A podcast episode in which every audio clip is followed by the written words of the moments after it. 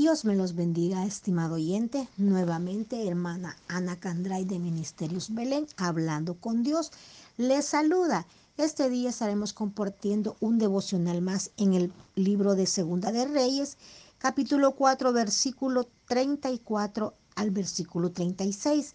Y la palabra del Señor se le honrando al Padre, al Hijo y al Espíritu Santo de Dios. Y dice, y venido Eliseo a la casa, he aquí que el niño estaba muerto, tendido sobre su cama.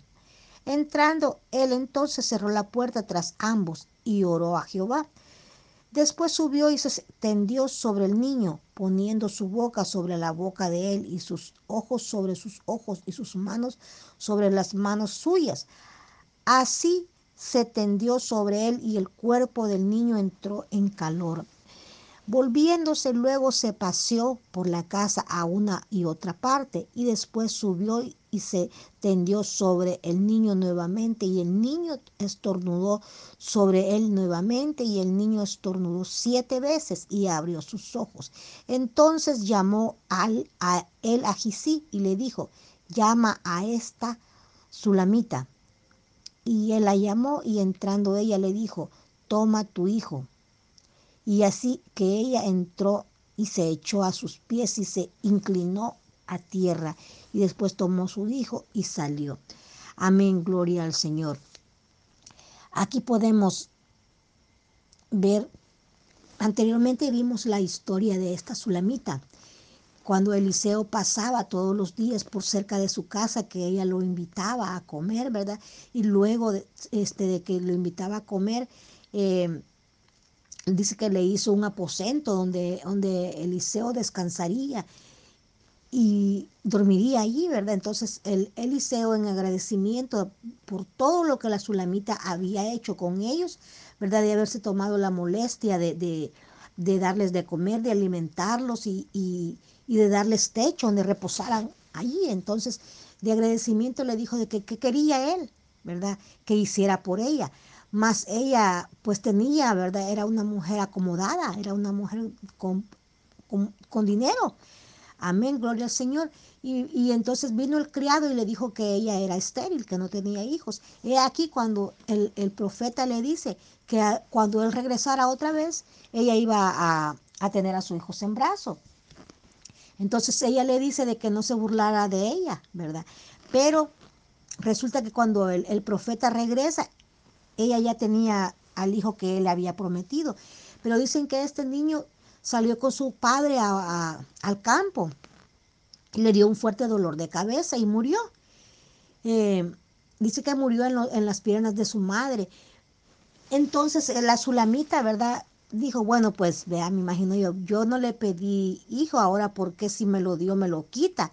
Entonces dice que tan pronto supo este, tan pronto supo ella, ¿verdad? Que su hijo se había muerto, pues se fue a, fue a, buscar al profeta porque no era tiempo de que el profeta llegaba. Entonces dicen que él ensilló un burro y se fue a buscar al profeta. Amén, amén, gloria a Dios. Y dice que tan pronto supo la pena que afligía a la sulamita, el profeta Eliseo envió a, a, a, a su criado con la orden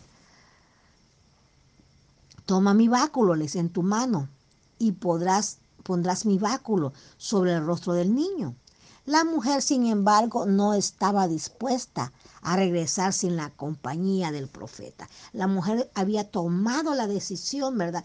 Había, había puesto eso de que ella no iba a regresar porque ella fue en busca del profeta y ella no iba a regresar sin el profeta. Imagínense esa fe que esa mujer tenía. E, era bien notable, porque era su hijo el que estaba en juegos, dijo, ¿verdad? La mujer, si él me lo dio, ¿por qué ahora me lo quita? Entonces yo voy a, yo voy a buscarlo y yo no regreso sin él. Así que Eliseo se encaminaba detrás del siervo. El criado sigue las instrucciones de Eliseo, pero el niño no responde. Se han dado diversas explicaciones al hecho de que Gisi haya fracasado en su misión. Quizá la más probable sea demostrar que el poder de los milagros no reside en un objeto. Amén, gloria a Dios, ¿verdad? Porque Él le dice que ponga su báculo sobre el niño, ¿verdad? Pero vamos a ver ahí donde no reside el milagro en el objeto que él puso en la, sobre el niño, ni siquiera en la persona. Los milagros son obras de Dios y son posibles a través de la fe y la oración sincera. Amén, gloria al Señor.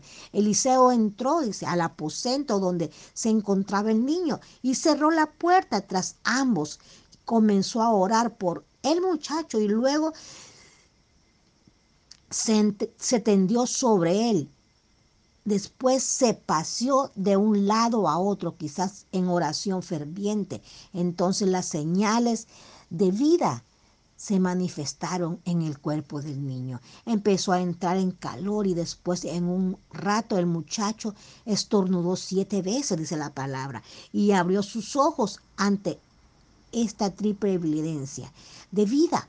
El profeta llama a Gisi ha criado, ¿verdad? Y le pide que haga venir a la madre. Qué momento de suspenso para la Sulamita, ¿verdad? Cuando, ¿verdad? Ella estaba afuera esperando el milagro de Dios, pero me imagino que, yo me imagino que esta mujer también estaba en una ferviente clamor, en una ferviente oración, porque se trataba de su hijo, ¿verdad?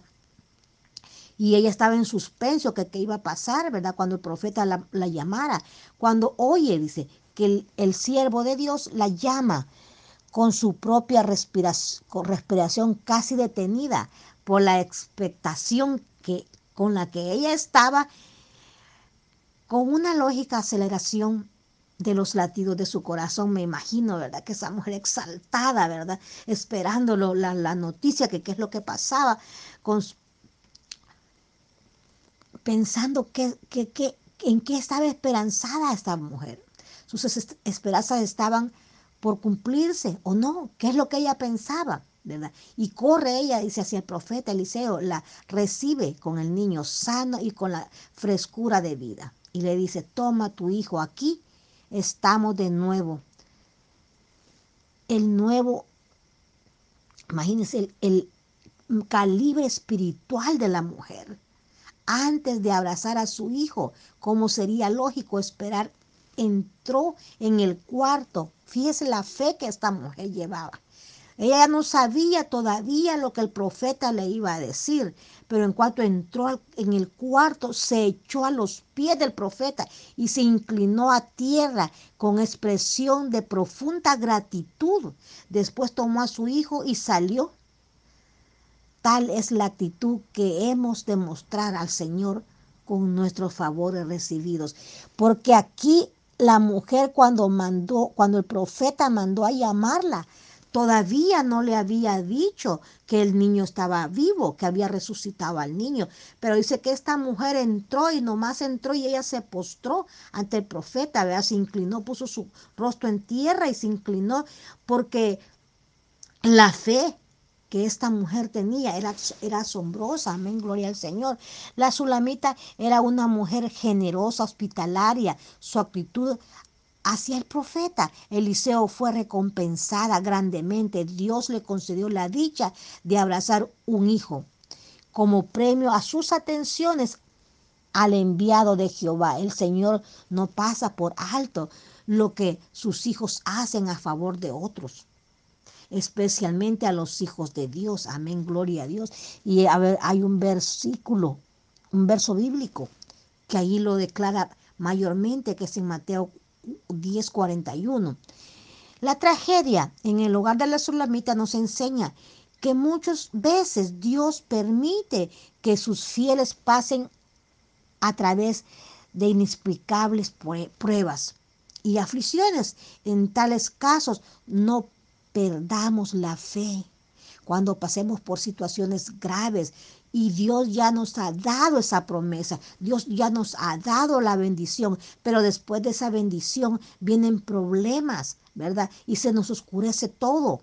¿verdad? Entonces tenemos que siempre mantener la fe, no perdamos la fe, acudamos a quien sí puede ayudarnos. No olvidemos además que a los que aman a Dios todas las cosas les ayudan a bien. En Romanos 8:28 lo aclara. Siempre habrá un propósito de bendición para quienes como la sulamita confían en Dios, en Dios y sean fieles hasta el final. Amén, gloria a Dios. Una reflexión muy hermosa, muy bonita, porque imagínense que la sulamita, después que el, profeta le había dado la bendición, por medio del profeta Dios le había dado la bendición de tener ese hijo, se le muere, ¿verdad? Y, la sulamita pudo haber dicho, no sé qué pudo haber pensado, pero no, ella dijo, bueno, si Dios me lo dio, yo no se lo pedí, yo no le pedí que quería hijo, pero si Él me lo dio, ¿por qué me lo quita? ¿Verdad? Entonces él, con esa convicción, ella se fue. Entonces ahí la, la, la me imagino yo que la mujer sulamita al, al, ver eso pudo haber desfallecido, pudo haber este, entrado hasta mismo en depresión, ¿verdad? Y encerrarse en ella misma. Pero no, ella actuó en fe todavía. Ella actuó y se fue a buscar al profeta. Y ella fue a pedir la explicación al profeta. Y dijo, ¿verdad? Incluso, yo no vengo sin que el profeta venga conmigo. Amén. Gloria al Señor. Y esa actitud es la que nosotros como cristianos debemos de mantener. Amén. Gloria a Dios. Cuando ya recibimos la bendición, pero viene oscuridad después sobre eso, ¿verdad? Viene eso y, y nos vienen problemas y nos vienen es Dios probándonos, es Dios cuando dice, ¿verdad? Voy a ver de qué es lo que hay en su corazón, porque dice que la mujer entró, el profeta aún no, no le había dicho que el niño vivía, pero vino ella y se postró, ¿verdad? Para en agradecimiento, amén, gloria al Señor, y salió. Esta mujer, me imagino yo que tenía la certeza, porque su fe estaba puesta en Dios. Era una mujer creyente en Dios, era una mujer dadivosa, era una mujer que, que misericordiosa para los demás. Y donde habita eso en una persona, ahí está Dios y hay la seguridad de que Dios está haciendo algo en su vida. Amén, gloria a Dios. Así de que este ha sido mi pequeño devocional esperando en Dios haberme hecho entender que el Señor me los bendiga, que el Señor me los guarde en todo momento y que la paz de Cristo esté en sus corazones. Y cuando usted vea adversidades oscuras, cuando usted vea que ya no puede más, mantenga su fe en Cristo Jesús, mantenga la fe así como esta mujer la mantuvo, porque siempre hay una luz al final de cada oración, al empiezo de cada oración, de cada clamor. Dios está ahí escuchándolo. Amén, gloria al Señor, porque la palabra del Señor dice en Filipenses todo lo puedo en Cristo que me fortalece. Filipenses 4:13. Amén. Gloria al Señor. Y con esa palabra yo me despido de cada uno de ustedes, esperando en Dios que el Señor me los guíe, que el Señor me los cubra con su sangre preciosa y que cada devocional sea de bendición para sus vidas. Que el Señor me los bendiga. Amén. Y nos leemos, nos oímos en el próximo devocional. Amén y amén.